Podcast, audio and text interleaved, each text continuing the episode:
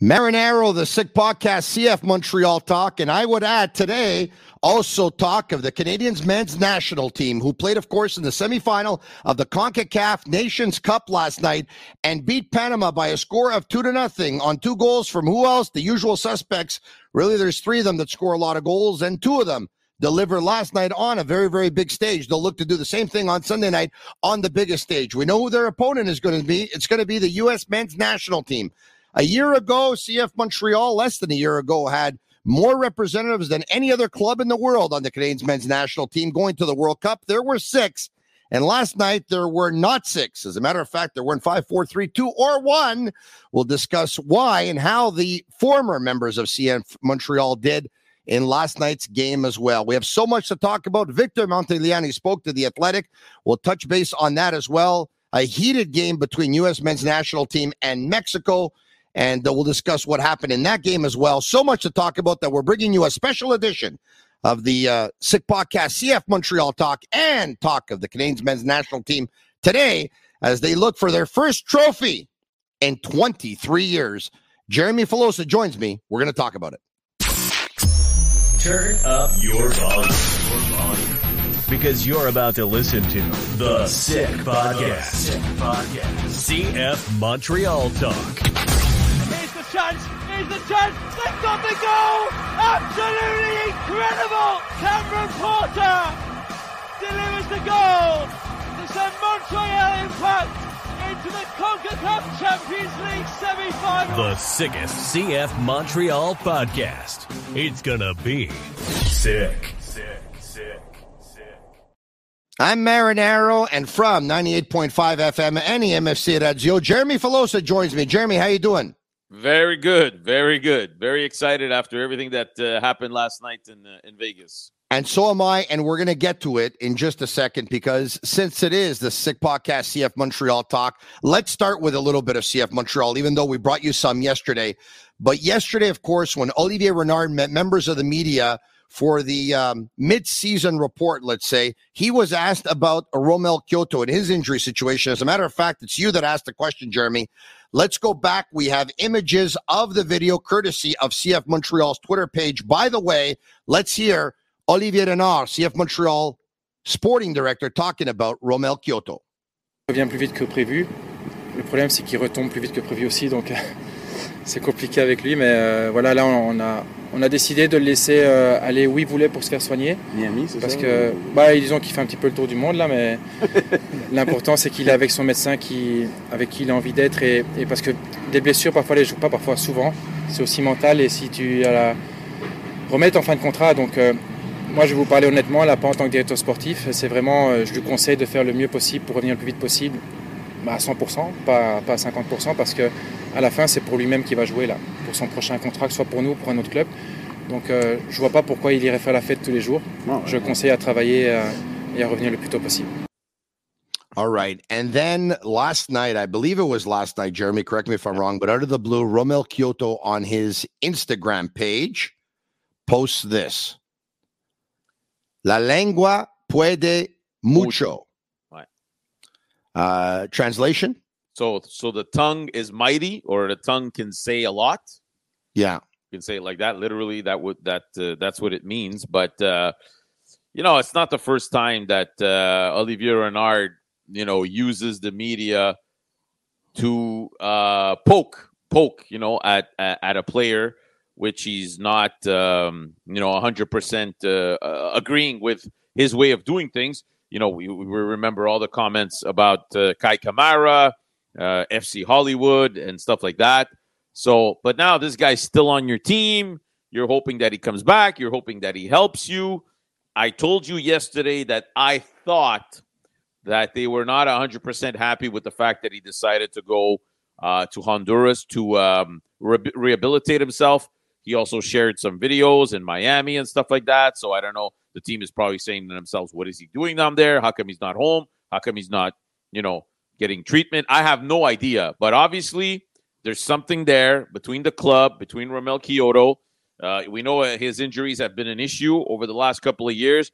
Do they feel like his rehabilitation, he's not taking it seriously enough? I don't know. But clearly, there's something there. Tony, if this was the Habs right now, every this- radio station in Montreal would be on pause and we'd be talking about this and only this.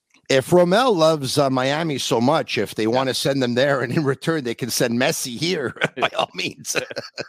I don't know what he was doing there. Uh, you know, but but you know, he said the important thing is he's with his physiotherapist, he's doing his treatments and stuff like that. But you know, I I I feel like in in Renard's message, he he was sort of saying, you know, he needs to come back at hundred percent, not fifty percent. Is is that a crack at you know how he prepares himself, his body? I don't know, uh, Tony. I don't see how this association will continue beyond this year, simply because.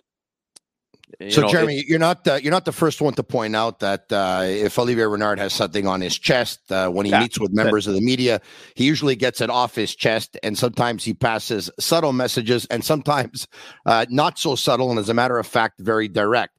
which is um, great for us. We Yeah, don't mind. it- no, we don't mind at all. He can keep on doing it. The, the Yeah. more, the merrier. Um, Romell Quioto likes to live life, and sometimes, um, you know, his um, his conditioning is probably not at the level that it should be for a, a player of of that level, uh, which is pretty elite eh, as far as MLS standards are concerned. And um, I know exactly what Olivier Renard is is thinking. He's basically saying, you know what, he's worried that this guy comes back at, and he's 50% or 60% or 70% of himself because let's face it, he's going to need Romell Quioto to make the playoffs. Because Absolutely. if Romell Quioto is not at 100%, I mean, it's going to be tough for CF Montreal to make the playoffs, even though, um, you know, they have a very favorable schedule down the stretch. And I say this I don't know how much interest there will be for Romell Quioto and how easy or not it will be for his agent to find them a job should he not be back with CF Montreal. But if if there aren't a lot of takers, I think Olivier Renard would bring him back, but would bring him back at a rebate Yeah. and would bring him back on a short term deal. Ideally, if you're going to ask me what I think is going to happen, I think he's gone yeah. because I think- think, Olivier Renard is worried about giving a guy like Quioto a, a deal where he's going to be comfortable, which could lead to complacency because he has this habit of, you know, going on the party a little bit, like he mentioned. And um, I, I, I think it's over. I just, Yeah, you know, so, Tony, I, for me, the amount of money is not the issue. Whether you're paying him a million dollars or you're paying him half a million, let's say you're getting him at a discount. If the guy's not on the field, what difference does it make? If he's not playing because he's always injured, what difference does it make? I love Romell Quioto. I love everything he's brought to this organization. I thought it was a fantastic trade when they uh, when they made it, but now I think it's run its course, and unfortunately, he he, he cannot be relied on to stay healthy. But the difficulty is, Tony, and I'm going to say this honestly because because I cover other MLS teams for Apple TV. It's not as easy as you would think to just bring in a striker and say this guy is guaranteed 10 to 12 goals. Look at Cordova in Vancouver. You figure he's good for 10 to 12 goals a year, right? Guaranteed. He comes in, it's not working out. So Romell Quioto has proven that he can score goals with this team. To be able to find another striker that's going to be able to do that, it's not as easy as people would think. So you got to think about it twice. But at the end of the day, if you can't stay healthy, if you can't stay on the field, I got to look for other options. By the way, some will say, and Quioto's left himself the out because he didn't tag Olivier Renard or he didn't say who he was talking about, obviously. Some will say that, you know, maybe he wasn't talking about him, but let's not be uh, naive either. All right, okay, let's get to Canada starting 11 last night in their semifinal game of the CONCACAF Nations League versus Panama. And this is the way it went down with Borjan in goal, a three man back line.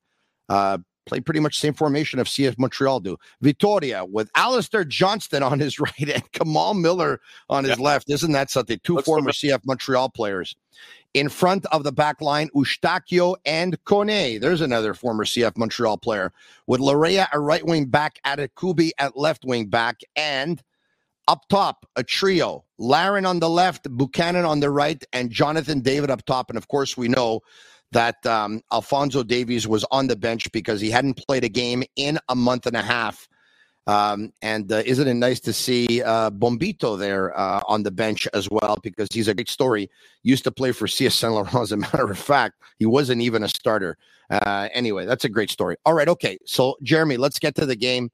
Uh, a big goal by Jonathan David in the first half. Eustaquio to Miller, a nice pass, an even nicer pass from Miller to Jonathan David, and he does what he does best, finishing, puts it right through the goalie's legs. One nothing, they go up, and they go into the second half. And um, it wasn't Canada's best performance yesterday either, but it didn't have to be. They go into the second half. Alfonso Davies comes off the bench less than 10 minutes after he's off the bench. He gets a pass from Jonathan David and he takes a left footer. He's like a rocket of a shot Yeah. uh, right under the bar, much to the delight of two people in particular. That's my boy! That's my boy, says uh, Father Davies, uh, rightfully proud. Yeah, absolutely. Uh, listen, a lot of things to say about this game. You know, uh, you know when, when when Alfonso Davies comes in, right at its 60th minute, Canada has one shot on goal, one shot, not on target, off target, one shot. They have one shot, and it's the goal. That's it. That's all. So there's not much happening in the first 60 minutes of play aside from that goal. Great pass by Kamal Miller. If you play as a winger in your soccer league and you have speed, you know that you love those balls that are uh, given to you uh, in the depth, you know, that you can go pick up behind the defenders. So perfect play on that. They get the goal. But aside from that, you know, you could tell that Canada was rusty. You could tell that Panama had played at least one friendly. Canada had not.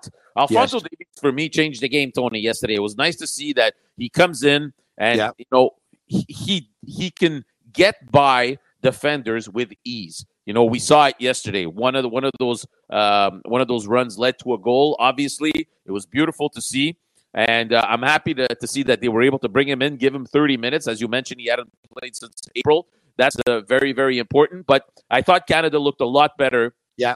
when Alfonso Davies came on, and uh, Jonathan David picks up a goal, picks up an assist. Uh, Yeah. But you're gonna have to play better than that if they want to beat USA on Sunday. right.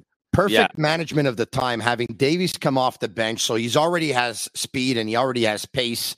And you know that he loves to take guys one on one. Now he comes in at the 60 minute mark. He's going up against a couple of guys that are pretty tired. At the same time, you're managing him. He's coming back from injury. You don't want to give him too much. Then all of a sudden, there's a setback and you don't have him for Sunday night. So it all worked out perfectly. Speaking of those two guys, Jeremy, I picked this up on Twitter. Let's take a look at these stats Alfonso Davies and Jonathan David in a uh, uniform of the Canadians men's national team.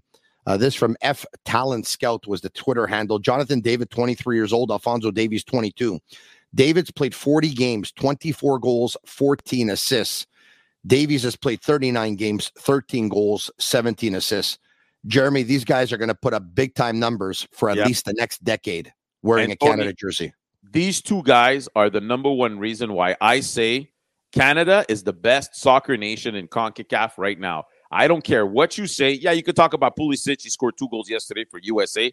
But those two guys there, and you can add guys like Cyle Larin uh, into the mix. But these are the reasons why Canada is a force to be reckoned with in the CONCACAF. Now they need to start Yeah. lifting some trophies. They need on Sunday to beat USA convincingly to show everybody what happened in the last year and a half. It's not a fluke. Us qualifying for the World Cup, it's not a fluke. We Convincingly is going to be soccer- tough, Jeremy. Convincingly is going to be tough, but at the same time, uh, they have an opportunity here because you know when usually we're talking about great players, and and I, I think it's safe to say that on a lot of people's list, Alfonso Davies and Jonathan David are the two best players in Concacaf, Exactly. and and because because Christian Pulisic makes it debatable, uh, you can say top three for sure on everyone's list.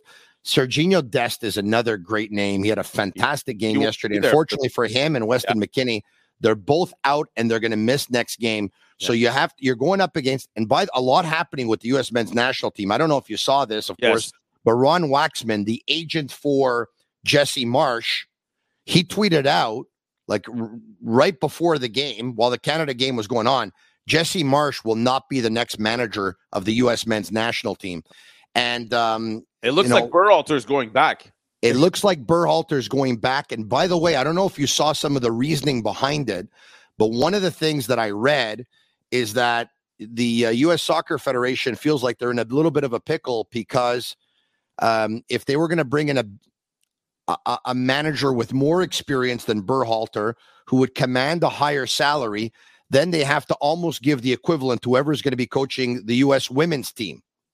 Not that Berhalter, would- and, and I also saw, I think it was, I forget who it was. Somebody also tweeted out, hold on a second, that can't really be because Berhalter's making a lot more money than the women's coach is right now. Yeah, but I mean, anyway, long story I- short, it looks like that's the reasoning. It looks like Berhalter is going to be back, and Christian Pulisic said at the end of the game, "Hey, look, this is Berhalter's team. Look at the work that he's done with this team. You saw it Yeah. tonight on the field. This is his body of work that went into this performance and this result tonight."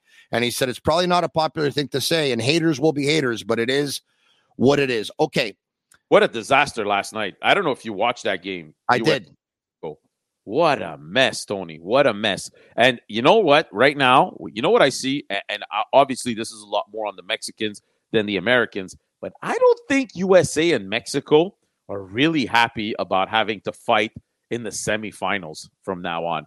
Canada ends up on the right side of the of the graphic. Why? Because they've been the better team over the last year. That's why they get to face Panama in the semifinals, and Mexico and USA have to battle it out for basically to play for third place.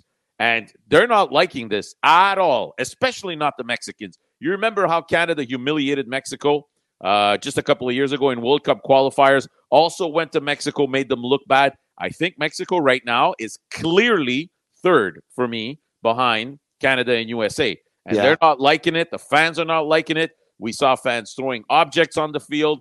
The game ended with nine players on each side, a lot of ejections, red cards, yellow cards. The, the referee actually had to stop the game early because he uh, implored the fans to stop chanting, uh, you know, homophobic slurs when um, when the goaltender was uh, when the goalkeeper was uh, was was punting off. Yeah. Uh, it did not stop, so they ended the game early. It, it was not a pretty sight, Tony. It was not. no, it was uh, it was some some actually some very disgraceful incidents, and uh, we saw the bad side of soccer last night uh, in a game in which we should have seen you know nothing but the great side of soccer, a rivalry which is inten- in, intensifying every day between the U.S. men's national team and the Mexican national side. Uh, that you know, by the time we were watching when we were watching the Canada game versus Panama in that same stadium. Uh, there were didn't look like there were many people in the stadium, but it was a double header. And by the time Mexico was playing uh, United States, there were over fifty thousand people in attendance. 54,000 people uh, in attendance. But like, yeah, as you mentioned, you know, a lot of people are saying there weren't that many fans in the stadium, but this is a 60,000 seat stadium. So even if you have 20 some odd thousand, it looks empty. And people were sitting in the upper deck also. So what what other option could there have been for CONCACAF? What you could have done is had Canada play in Canada, the semifinals, maybe, but then they would have had to travel for the finals, and there's only a few days between games, so that wouldn't have been ideal either. There, there, there was no ideal situation to play this game. I think they did it the way that they thought would be best. Now the question is, will they sell out on Sunday night when Canada faces USA? Because I think if it was Mexico, you wouldn't even have to a- ask yourself the question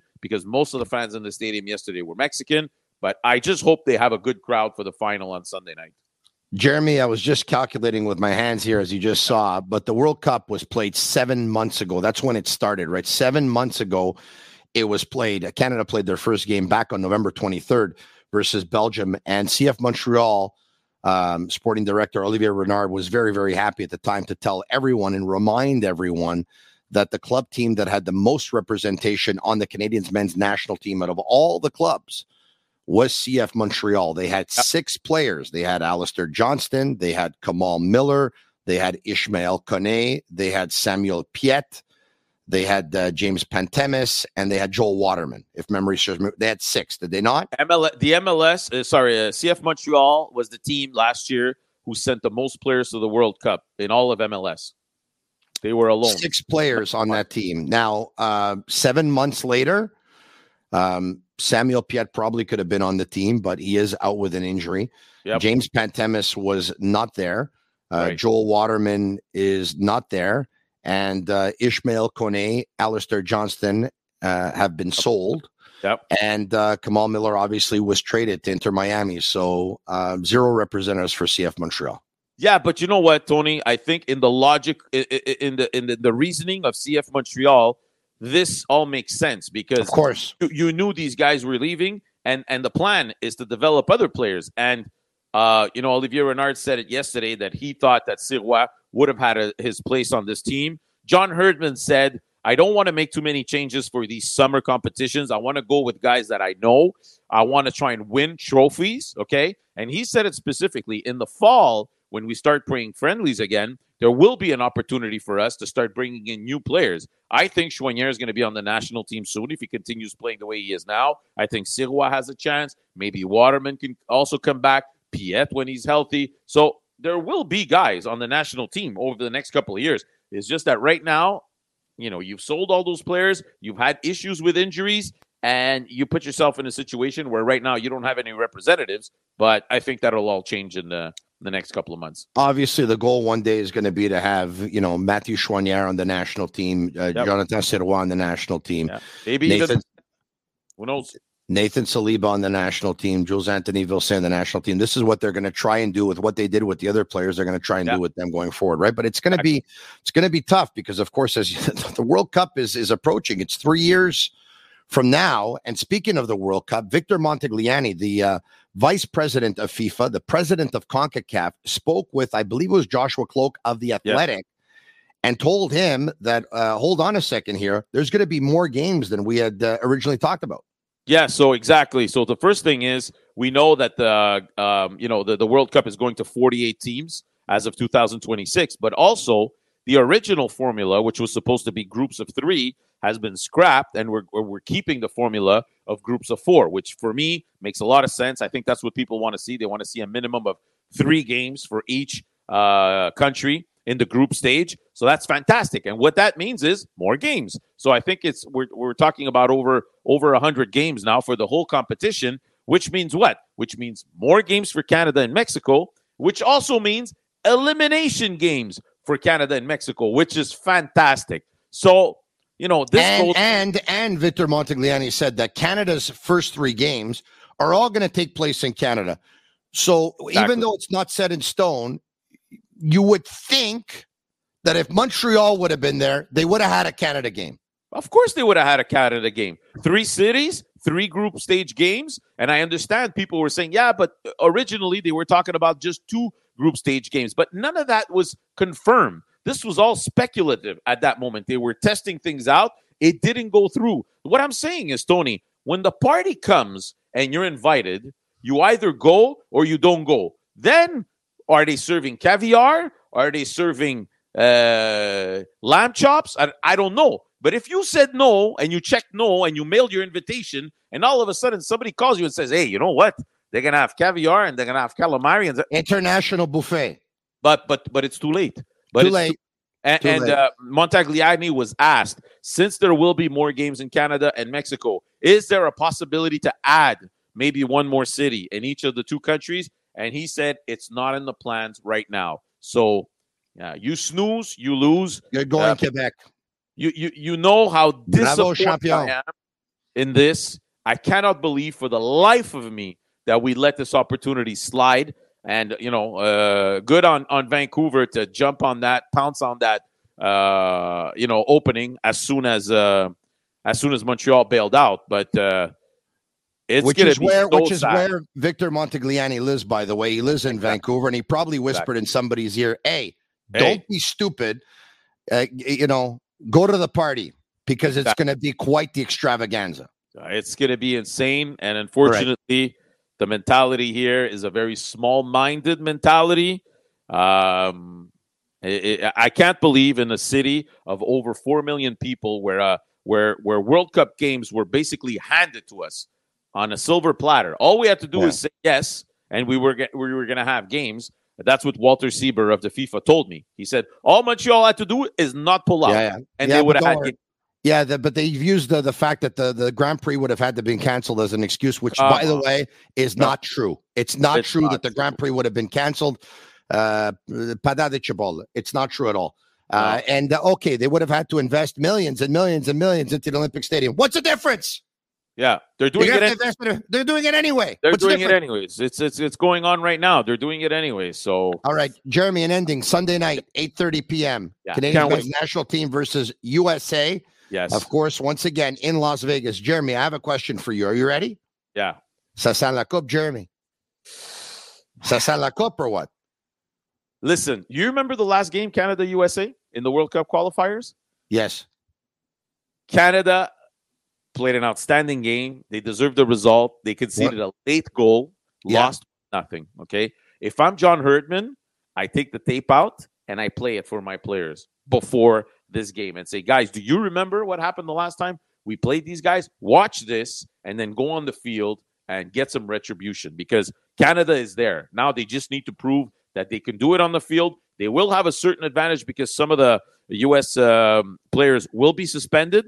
Um, I don't know. They got to play better than they played on Thursday. I got to tell you that. But it's it's the I think it's the blood and guts that's gonna do that's gonna make the difference in the end. And and hopefully between now and then, Jeremy, this game will be on television. I don't know, Tony. I don't know what And- to talk. It's so disappointing. Eh, we, we've already talked about this. And if it's not on television, you and I will watch it anyway. Yeah, I, I can't believe for the life of me that little kids playing soccer right now everywhere around Quebec can't just open their television and watch this because we're missing a massive opportunity to grow the sport here in our country with this great team that we have on the field right now. Yeah. From uh anyway, we'll be watching, Jeremy. Who knows? Maybe we'll even watch it together. Maybe I'm And- going to Boston this weekend. Oh, I'm But, not going uh, to Boston. If if I'm back in time, maybe uh maybe we can get together. Have a good one, everyone. Thanks for watching a special edition of the Sick Podcast, CF Montreal and Canadians men's national team talk. Ça sent la coupe. Go Canada, go. Ciao.